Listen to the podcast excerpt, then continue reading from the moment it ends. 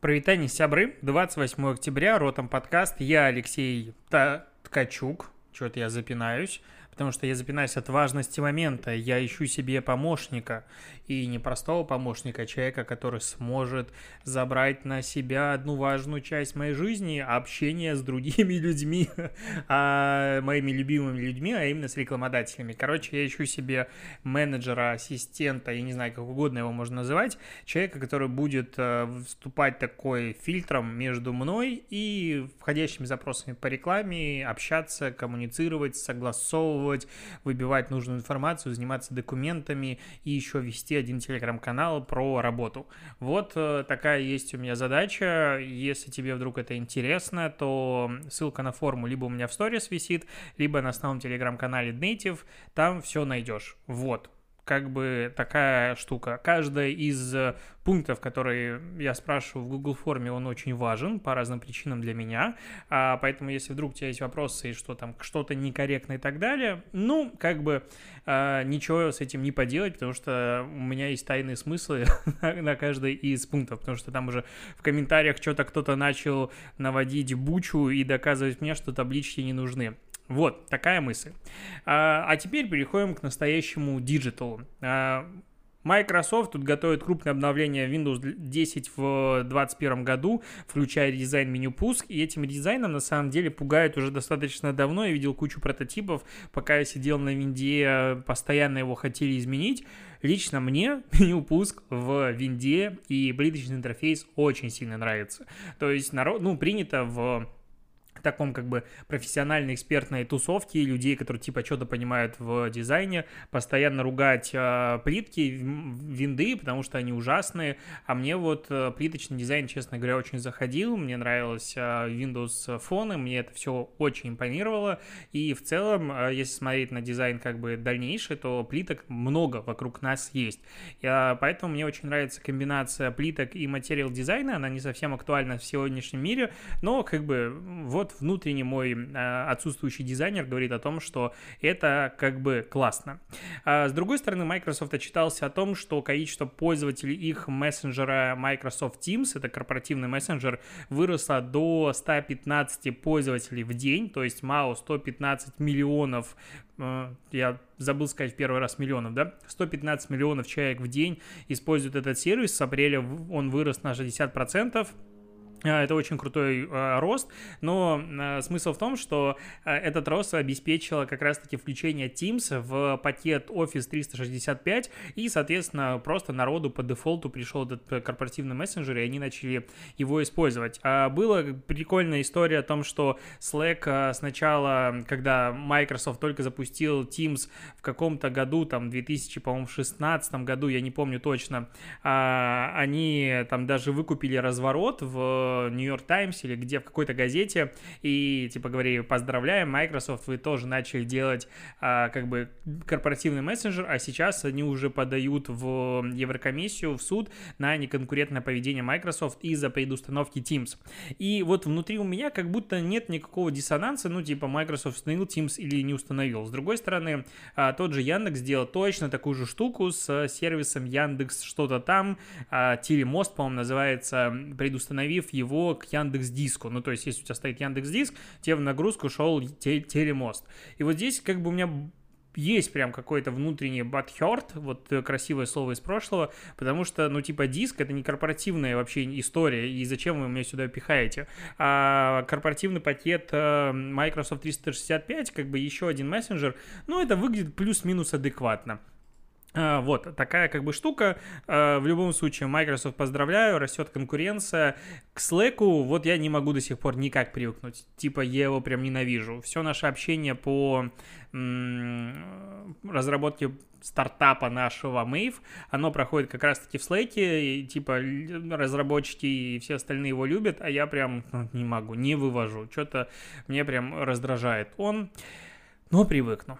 А, но не обо мне. Поговорим про Яндекс, раз уже начали. Яндекс отчитался за третий квартал про свою выручку. Все, короче, растет, э, прибыль растет, но там очень странные данные намешаны. Какая разница, сколько денег на каждом из сервисов зарабатывает Яндекс? Есть две вещи важные для нас. Первое, что впервые не рекламная выручка Яндекса от общего количества денег, которые они заработают, составила 43%. И это как бы дофига для компании, которая раньше заработала исключительно на рекламе деньгами. За последние годы Яндекс, конечно, очень сильно диверсифицировал свои денежные потоки. С другой стороны, просто захватил вообще рынок и всех, и всех нагнул. И это монополия, а, с которой нам еще предстоит разбираться в каком-нибудь дальнейшем будущем. И, в принципе, все, что начинает делать Яндекс, он задавливает а, вообще на рынке всех. В том числе у Яндекса очень сильно выросла а, все эти сервисы, как они там, а, Кинопоиск, Яндекс Музыка, Афиша, все вот это все вместе взятое, которое входит в Яндекс Плюс, а, выручка от них выросла на 92% по сравнению с третьим кварталом прошлого года, то есть практически двукратный рост. Конечно, это объясняется тем, что сейчас в Яндекс Плюс напихали всех подписок и конкурировать с этим опять же очень сложно, но благодаря этому мы начинаем получать все больше качественного локального контента, и как бы тут есть и плюсы, и минусы. Растут растут сервис объявлений, растет э, аудитория Дзена. В сентябре 2020 года DAO Дзена было 18,2 миллиона, что как бы дофига. А, но что интересно, что, конечно же, в комментариях э, народ начинает говорить, что Яндекс вот кучу денег имеет, а сервис починить не может, сервис по-прежнему говно. Ну, что тут сказать? А, конечно, локально постоянно происходят какие-то проблемы у всех. Ну, то есть, э, когда ты когда у тебя в компании работает на тебя, ну, даже не у тебя в компании, а ты агрегатор, допустим, сервисов такси, у тебя там 10 тысяч водителей, какое-нибудь другое число, каким образом можно уследить за всеми, за каждой локальной поездкой и все остальное, невозможно то, что делает Яндекс и, в принципе, агрегаторы, на мой взгляд, такси очень сильно изменилось. Ну, кардинально изменилось. В целом, я начал ездить на такси, ну, вот это вошло в мою привычку. Конечно, это связано и с ростом доходов, но м- как раз в момент, когда Uber пришел в Беларусь. Вот Uber пришел в Беларусь, и я начал на нем ездить, потому что, ну, это стало такое, типа, едешь на работу, ай, вызову такси, в телефон никому не надо звонить. Раньше набрать, подождать, кто-то приезжает, ты платишь рублями, вот это вот все казалось, что ты просто элита, когда едешь на такси. Сейчас это просто один из вариантов э, добраться туда, куда тебе нужно. Это, то есть реально они демократизировали э, поездки. Ругать Яндекс за сервис наверняка надо. И во многих местах просто потому, что любая критика, она, опять же, на мой взгляд, служит э, таким себе путем для улучшения. Поэтому в целом, когда, допустим, критикуют меня где-то чего-то, я пытаюсь воспринимать это адекватно. Конечно, критику очень сложно воспринимать, ну, типа, да, я исправлюсь, но я всегда, допустим, вот с точки зрения сервиса, именно, допустим, курса, если мне что-то прилетает, там, вот где-то что-то не так, мы каждый кейс разбираем с командой, что происходит неправильно, как это улучшить, то есть вся, ну, любая критика, она улучшает в любом случае сервис у адекватных людей, которые заботятся о своей репутации, о будущем. Поэтому то, что Яндекс критикует, окей, но зачем говорить о том, что, типа, поездки на Яндекс Такси, допустим, подорожали в такси, ну, в этой статье? Не совсем понимаю. А, это было очевидно, что Яндекс завоевывает рынок, и дальше цены начнут расти. А, при этом в третьем квартале у поисковая доля Яндекса в России выросла и составила в среднем 59,3% против 56,6% годом ранее. И на Android устройствах Яндекс растет. Короче, вообще все растет. И количество поисковых запросов выросло на 13%. И тут есть вторая новость, которую тоже хочется поговорить. Это э, появившаяся повторно история о том, что Google, на фо... точнее Apple на фоне того, что Google тут хотят нагнуть за, э, как он называется, за монополию своего поиска Apple начала разрабатывать свой поиск. Вот, э, и как бы все статьи такие, ну, какие-то очень странные. Мне понравилось, как прокомментировал Лихачев э, в своем телеграм-канале радиорубка Лихачева эту новость. И вот я с этим в большей степени согласен, что сегодня Apple запускать свой поиск, ну, смысла вообще никакого нет. Ну, то есть есть Google, который имеет одни из лучших алгоритмов на рынке, а все у него хорошо, а Google очень хорошо интегрирован и, в принципе, дружит с Apple, днем и платим им за это очень много денег. Какой смысл делать э, Apple свой поиск, кроме того, э, вот тех типа людей, которые переманил э, Apple, Google, они в большей степени специалисты по искусственному интеллекту, чем по поиску и по обучению. Как бы там все, все идет про другое. Кроме того, ну, Apple точнее, Минюст США, вот я сейчас прочитаю, не против того, чтобы Apple использовал Google, но потенциально хочет запретить им сговариваться на этот счет. Скорее всего, будет просто такая возможность, что ты при старте настройки телефона будешь выбирать свою поисковую систему. Типа выбрал Google, Яндекс, что угодно, и полетели дальше. И, не, и всех это устроит, и люди по привычке будут тыкать, конечно же, Google, ну просто там кто-то отъест небольшую себе долю. А, а вот все эти истории про Apple бота, который ходит по сайтам, все остальное, новостей новых никаких вообще не появляется. А, ну и кроме того, как бы в большей степени Apple развивает поиск внутри себя и предугадывание поведения пользователей, а не поиск куда-то наружу. А, ну и вот мне понравилась фраза, что веб-поиск это все-таки продукт прошлого. Apple с новыми продуктами всегда смотрит вперед, а не назад. Тут, э, то есть тут надо думать, в каких продуктах будущего Apple может применить поисковые технологии, а не думать, что она просто наступает на конкурента. Вот с этим я тоже как бы согласен, ну и в целом э, убить Google и отъесть у него поисковую долю, это, конечно, ну, супер сложная как бы ситуация и ситуевина. И вряд ли Apple есть какой-то в этом смысл. Ну, то есть какая, какие бенефиты может Apple отсюда получить. Начать зарабатывать на рекламе, но Apple зарабатывает на подписках. Я, в принципе, считаю, что подписки — это более прогрессивный путь. Какой, какой, какая в этом есть задача, которую может решить а, Apple? Возможно, какие-то есть, и, возможно, через пару лет мы будем все, типа, неправы. Но вот то, что Apple, типа, делает свой поисковик, я с этим не особо согласен. В этом реально нет никакой логики. Тут фитнес-клубы говорят, что э, может закрыться 70% участников рынка к февралю из-за того, что на локальных рынках э, фитнес-клубам не разрешают э, как бы работать, и у них большие долги и все остальное. Постоянно приходят смс от фитнеса, типа вот у нас есть абонементы, и купи. Ну, грустно. Грустно, что так вся отрасль офлайновая, конечно, в заднице, и нам в онлайне, которые живут, лучше от этого точно не будет. Поговорим про рекламу. Героем политической рекламы в Новой Зеландии стал укравший голоса в кавычках россиянин. Благодаря ему явка среди новозеландцев, живущих за границей, выросла на 24%. Короче, в Новой Зеландии идут выборы, и по-моему, пятая часть новозеландцев живет за границей, а, целый миллион человек.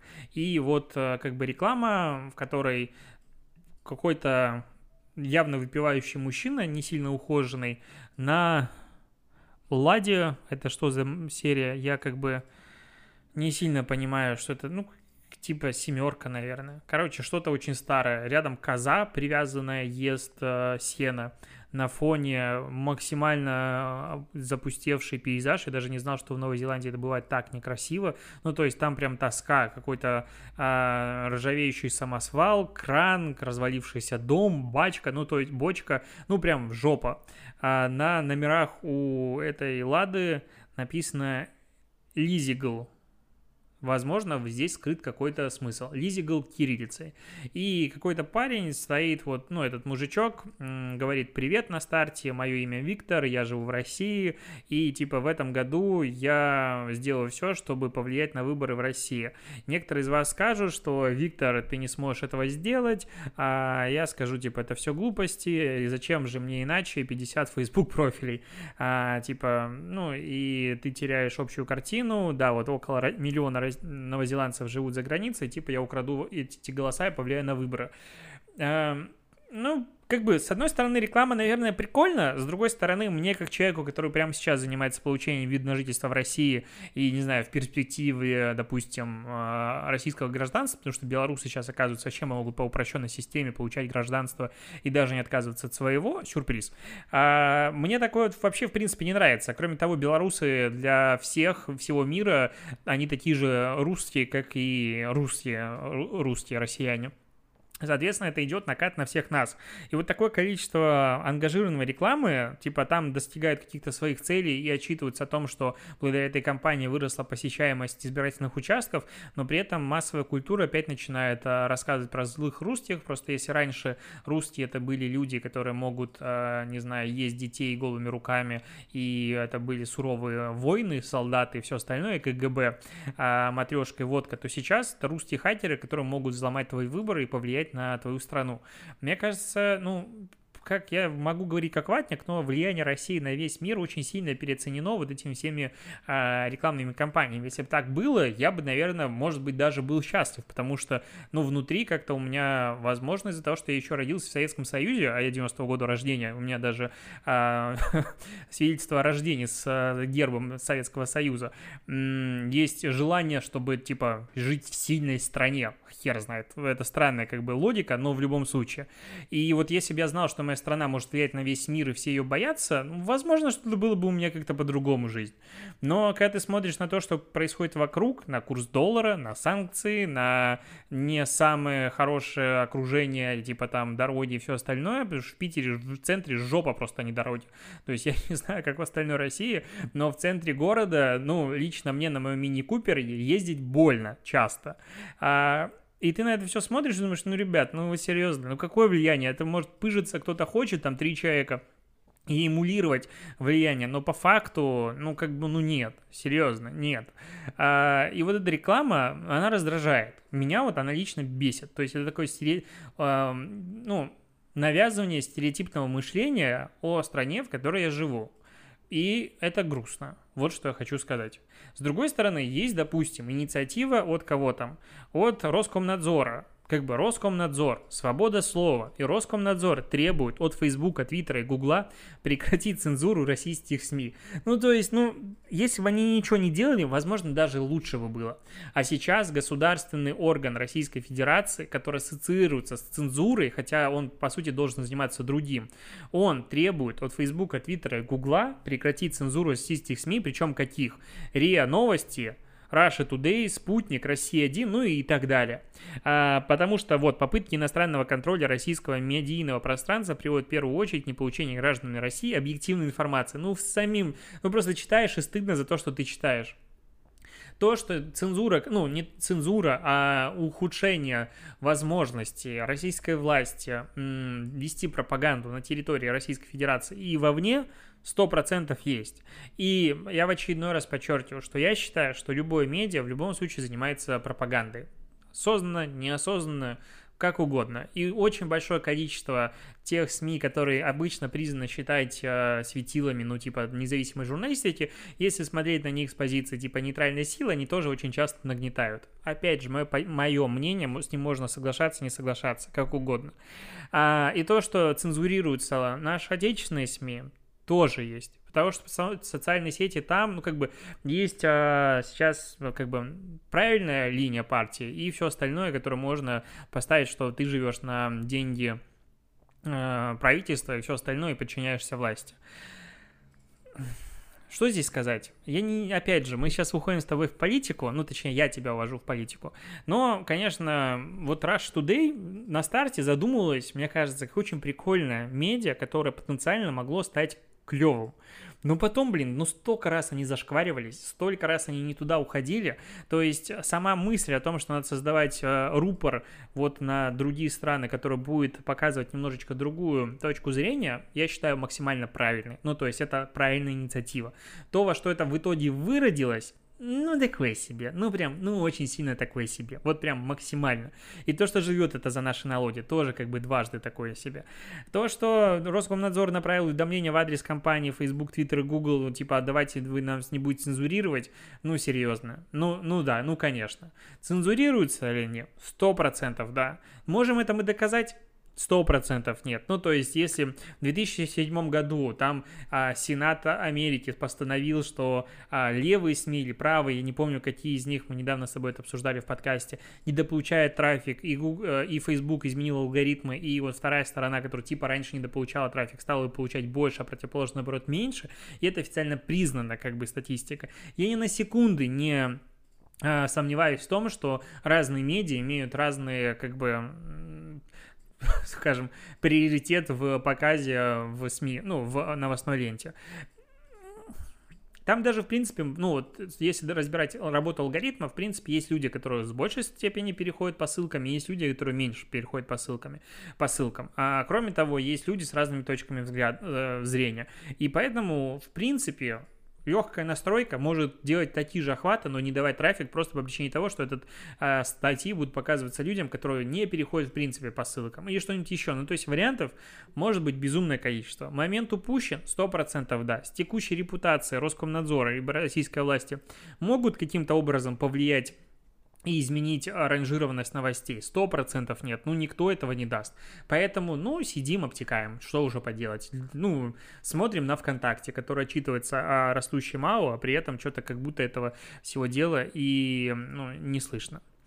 Так, а что мы поговорим дальше про Алиэкспресс и Максима Галкина, который снова перепел песню Озона. Песня мы с тобой уже слушали на Алиэкспресс, и вот это все остальное они рекламируют гигантскую распродажу, которая произойдет 11.11. .11. И в прошлый раз я так и немножечко типа критиковался, типа Максим Галкин, Озон, песня 2003 года. С другой стороны, я вот вспомнил интервью Собчак, э, которая брала интервью, точнее, у Галкина, вспомнил его целевую аудиторию, возможно, просто компания нацелена именно на них на эту целевую аудиторию. И вообще там все идеально. И прям там попадание амбассадора песни целевой аудитории комбо супер крутой. Но тогда почему такой модный клип? Потому что клип-то снят, в принципе, очень дорого, очень а, актуально и, и в принципе, молодежно, я бы назвал так, симпатичненько. Ну, возможно, они бьют две аудитории. Как бы все клево. Ну, песня, то, что она в голову залипает. Факт есть. Максим Галкин, который использует тут 20 образов, ну, мне этот подход начинает немножечко а, ну, надоедать. Вот такая как бы логика. То, что доносится здесь мысль о том, что на Алиэкспресс можно купить вообще все, что угодно, факт. Лично я, как человек, который много чего покупает в интернете, вот на Алиэкспрессе для меня это ассоциация чехольчик купить, зарядочку, еще какую-нибудь фигню, ну такое что-нибудь дешманское. А, что-то большое на Алиэкспресс покупать, но это очень странно для меня. Самая большая покупка это пылесос я купил, такой беспроводной и, и не сильно им доволен, на самом деле батарейка быстро садится. Тоже на такой вот распродаже. Но это было прям решение. Ну, возможно, такая компания как раз нацелена на то, чтобы таким людям, как я, доказать, что на Алике можно купить много вещей. Ну, как бы, ну, есть и есть. Опять же, в клипе на YouTube куча восторженных отзывов, точнее, целых 120, 102 комментария, и люди в целом радуются, возможно, купленный комментарий, хрен его знает. Ну, продолжение предыдущей коммуникации есть, и AliExpress, конечно, инвестирует очень много денег а, в рекламу, и это тоже, опять же, пугает, потому что это еще одна экосистема, которая убивает локальный рынок, и без типа AliExpress скоро будет очень сложно представить существования онлайн-коммерции в России. В принципе, и так он очень сильно все поднасрал. И независимые интернет-магазины, ну, они, в принципе, уходят в прошлое, чтобы иметь прям сайт, трафик туда вести. Очень тяжело им, конечно, выживать, и это грустно. Я считаю, что это грустно. А, так, с, э, декрет фирмы, как Хадис и Revolution помогли будущим мамам начать свое дело. Короче, прикольная интегрированная компания под названием «Дело в декрете», всероссийский проект по поддержке инициативных мам. А, Хади запартнерились с э, Модуль банком и очень хорошо анализировали аудиторию. И вот здесь э, это, конечно, супер классно, потому что, ну, описано в статье, что они делали и, и глубинники, и фокус-группы, общаясь с мамами из индустрии и так далее, и выясняют, чего не хватает мамам в, во время как бы своего материнства. Недавно мне, я не помню, кто прислал анализ аудитории, а там у меня, допустим, в курсе White SMM, а, ну, студенты, которые имеют э, доступ к домашним заданиям, там чуть дороже тариф, они работают по тестовому брифу и работают с digital-мамами, ну, там это одна из аудиторий. И там был как бы, ну, агрегированная просто выжимка из всех стереотипов, которые есть о мамах. Ну, то есть ты на это смотришь и понимаешь, что человек 100% не анализировал аудиторию на самом деле, он сел такой, ну, что такое digital мама, и понеслось. К сожалению, такое очень большое количество компаний. Да, тест, как бы, бриф учебный, но это не значит, что надо его делать, ну, типа, вот, как бы, я представил, что это такие данные. Надо пойти с мамой поговорить, какие у них проблемы все остальное. То есть это полноценная работа, и анализ аудитории – это очень важная и сложная вещь. И здесь она была проведена, короче, они поняли, что у мамочек очень большое количество разносторонних увлечений, но один из них — это желание развивать свое дело. И как раз то, что, типа, мамочки делают очень часто эти мимам, э, мимасные штуки, что типа свой какой-то маленький магазин, наращивание ногтей, ноготочки и все остальное, просто потому что об этом много говорят и учат. Соответственно, ребята запускают э, какой-то марафон бесплатный, а, в котором учат мам, обучающий марафон. Мне слово марафон, конечно, сильно не нравится, но принципе, в целевую аудиторию попадает. Видеоурок от Любы Черновой, видимо, я должен это знать, но, к сожалению, пока не целевая аудитория, не в курсе. И они рассказали, как э, открыть бизнес в декрете. Кроме того, они сделали на бумстартере э, возможность мамочек подать свои как бы заявки, идеи и получить на развитие своего дела анонс проекта на 3,5 миллиона человек и до 538 тысяч рублей бонусами на развитие бизнеса, а также ваше дело оценит бизнес-тренер. Ну и люди голосуют друг за друга. А вот здесь как бы и уже начинаются вопросики у меня. То есть вот до этого момента все прям нравилось. Но вот до 538 тысяч рублей бонусами на развитие бизнеса, бонусами на развитие бизнеса, я не поленился, пошел в правила акции, PDF на 11 страниц, которую листать мучить, ну точнее читать мучительно больно. А, что тут? Пункт третий. А, ну, типа, Ба, заговариваюсь. А, что получает победитель? Регистрация победителя в качестве индивидуального предпринимателя, подготовка документов, подача документов ФНС, РФ, короче, бесплатно. Обслуживание победителя в модуль банке на тарифе оптимальной без комиссии в течение первых трех месяцев. Уже могли сделать год, но без комиссии. Выдача победителю бизнес-карты без комиссии с повышенным кэшбэком на покупки 5% с возможностью получения до 538 тысяч рублей партнеров на развитие бизнеса. Нигде не говорится говорится, что же это за деньги. Ну, то есть бонусные деньги на развитие бизнеса, что это такое? Даже в правилах нормально написано. Там дальше стоимость главного приза составляет какую-то сумму денег, э, там 239 тысяч рублей, а денежная часть главного приза в размере не более 126 тысяч рублей. Что это значит, вообще мне непонятно. Ну, то есть это юридический, как бы, вот этот вот э, разговор. А под поводу пиара на 3,5 миллиона людей это одна публикация на ресурсах дела Модуль Банк и на площадке VC. Причем на VC в каком-то блоге Ольги Будник, у которой, допустим, последняя статья собрала 1397 просмотров. Она была в апреле. А до этого 206 просмотров. Ну, то есть прям не пахнет здесь тремя с половиной миллионами людей а, пиаром. И вот как бы инициатива классная, есть марафон образовательный, тут есть вопросики, но в целом, и есть инсайт, и все работа, а вот дальше типа призовой фонд как будто, ну, забили. Ну, то есть, если даже в правилах не написано нормально, что вот на рекламном кабинете вам 100 тысяч рублей начислят, что-нибудь еще, ну, значит, тут прям очень все странно как можно участвовать в конкурсе и не понимать, что.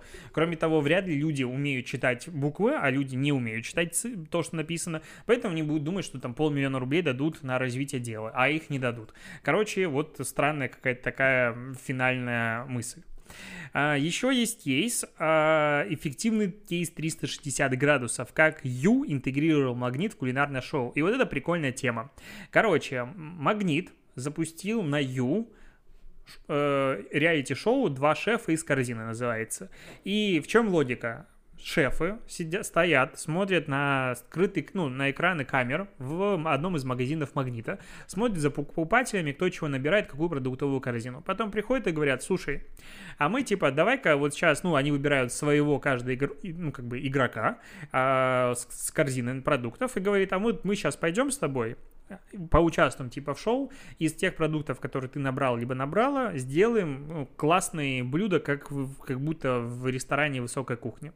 А, они их берут, приходят, учат и типа вот показывают, что даже из обычных а, блюд, которые можно, ну из обычных продуктов, которые продаются в магазине, можно сделать супер крутую еду, вообще фантастика и восторг. По крайней мере, по трейлеру я понял так.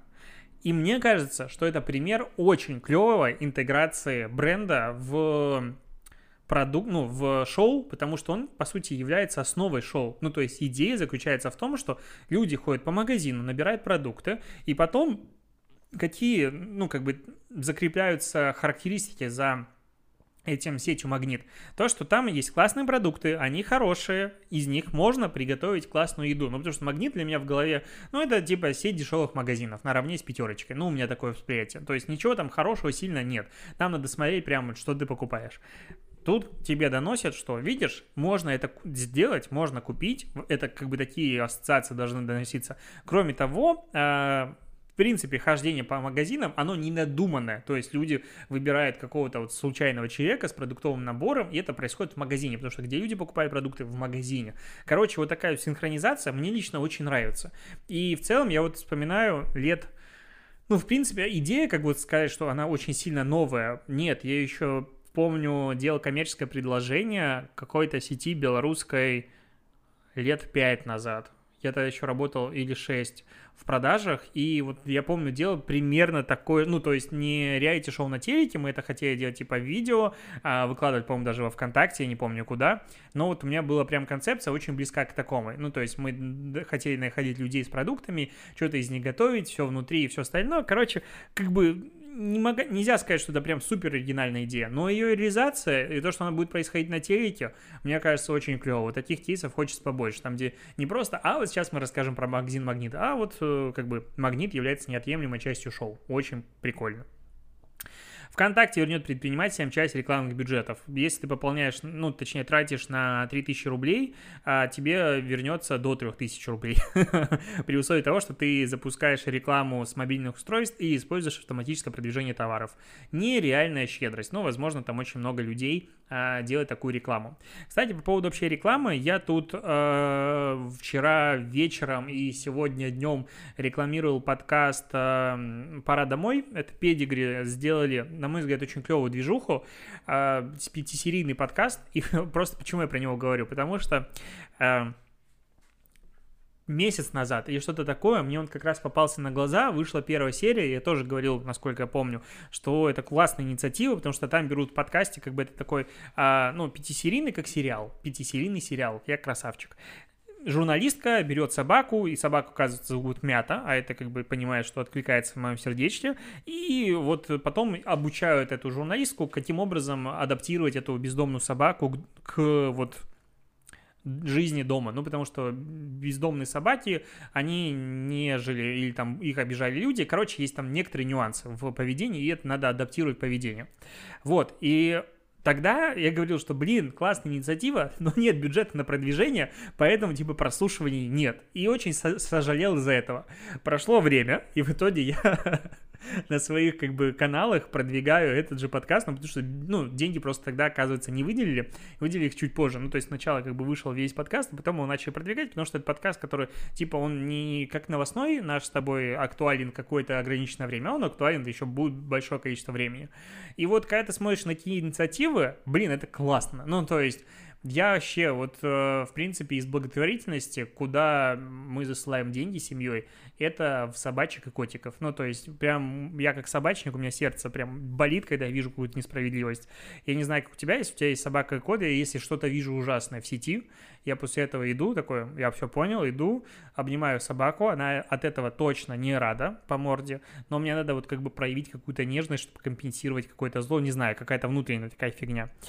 Вот, э, поэтому подкаст про собак лично я послушал, ну, мне зашло, прикольная, классная штука. Кроме того, смотри, подкасты начинают заходить туда рекламодатели в плане создания, ну, в принципе, какое количество бизнесов в последнее время создало свои подкасты. И тот же Сбер, и Педигри, и прикольно, что Сбер и Педигри, кстати, делают одна и та же команда, а, и все больше и больше приходит э, денег в мир подкастов, а это значит, что деньги, рекламодатели понимают, что как бы подкасты это классная тема, ну, в принципе, все больше и больше людей их начинает слушать. И в целом мы видим, как а, растет количество прослушивания вообще по всему рынку, и, ну, не одному же ТикТоку расти, вот что я хотел сказать. То есть, с одной стороны, у нас растет ТикТок, клиповое мышление, потребление информации типа 10 секунд, я сам такой же в ТикТоке. С другой стороны, растут подкасты, где средняя длительность подкаста 20-30 минут, все это слушают и нормально. И вот как бы уравновешивает добро и зло в природе а, варианты контента. И еще про подкасты, тут э, немножечко так не связанная новость. Короче, Росстат потратит 7,8 миллиона рублей на серию смешариков о переписи населения. Эпизод смешариков под названием «Перепись. Это дело коллективное» появится в эфире не раньше 1 апреля 2021 года. А хронометраж составит 13 минут. Кроме того, э, в рамках продвижения всероссийской национальной, нет, всероссийской переписи населения будет еще что сделано? Онлайн-игра, онлайн-викторина, чат-бот, а что тут еще было? Где-то я видел про подкаст – а, помимо вот пресс-мероприятий, тематических разделов на сайте, видеороликов о переписи должны быть разработаны вот эти вот штуки. Кроме того, так, я сейчас по поискам найду.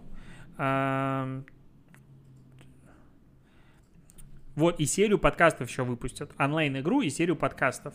Даже Росстат для продвижения всероссийской переписи населения сделает свой подкаст.